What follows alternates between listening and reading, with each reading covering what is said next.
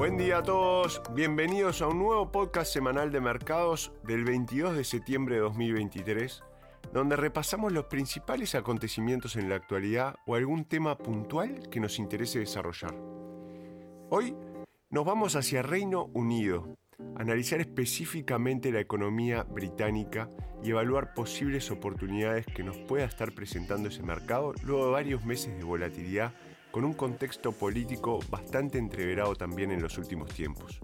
Santiago Queirolo de Dominio los acompaña hoy y este informe fue preparado por Pacific Asset Management justamente en Londres.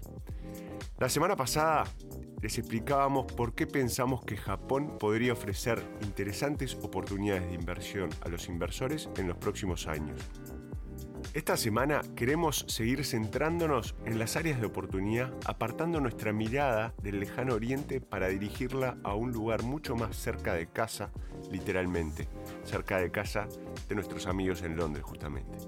El sentimiento negativo del mercado hacia cualquier clase de activo puede ofrecer oportunidades a los inversores para comprar calidad infravalorada.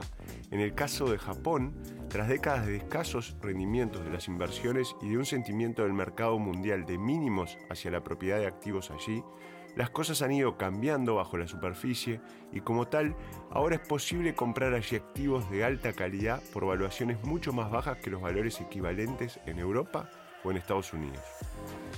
Vemos que en el Reino Unido ha surgido un patrón similar, aunque en un plazo más corto. En la actualidad, las acciones británicas cotizan con la evaluación relativa más baja de la historia en comparación con las americanas. El mercado tiene buenas razones para haber presionado al alza este descuento sobre los activos británicos durante la última década. En 2016, la decisión del Reino Unido de salir de la Unión Europea, seguida de años de disputas políticas e incertidumbre, perjudicó a la economía a través de una inversión empresarial mucho menor. Esto alcanzó su punto álgido bajo el breve mandato de Liz Truss, cuando la divisa británica sufrió una fuerte corrección negativa y los fondos de pensiones del Reino Unido requirieron la intervención del Banco de Inglaterra. Si a esto le añadimos una inflación elevada y una crisis de los precios de la energía, el sentimiento negativo hacia los activos británicos parece justificado.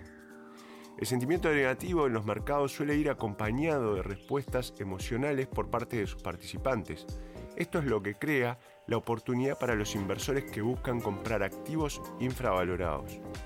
En el caso de muchos de los activos británicos, la mencionada lista de problemas para la economía ha llevado a muchos inversores nacionales e internacionales a tirar la toalla y reducir por completo la exposición al Reino Unido de sus carteras. Esto significa a menudo vender ETFs y otros fondos de inversión que poseen activos británicos. Por ello, los precios de muchos valores cotizados en el Reino Unido han registrado un rendimiento inferior en los últimos años.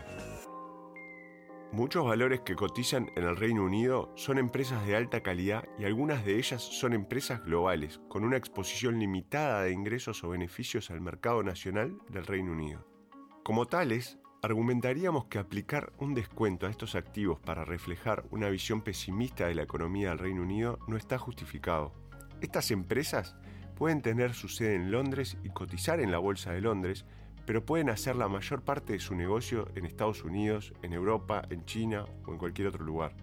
Sin embargo, el sentimiento del mercado suele ser mucho menos exigente. Las decisiones de los gestores de fondos de Nueva York o Tokio de evitar los activos del Reino Unido implican que todas las cotizaciones bursátiles británicas se resienten independientemente de que las subyacentes estén o no muy expuestas a la economía nacional del Reino Unido.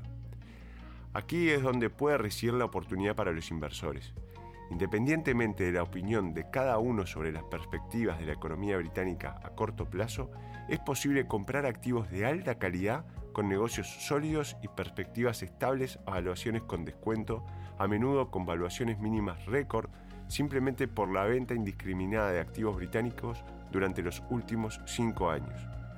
Aunque no somos ni alcistas ni bajistas sobre la economía del Reino Unido, no adoptamos ninguna postura, somos alcistas sobre las perspectivas de los precios de los activos de alta calidad que cotizan en este mercado y que tienen una exposición baja o incluso en algunos casos ninguna exposición significativa a un debilitamiento de la economía del Reino Unido.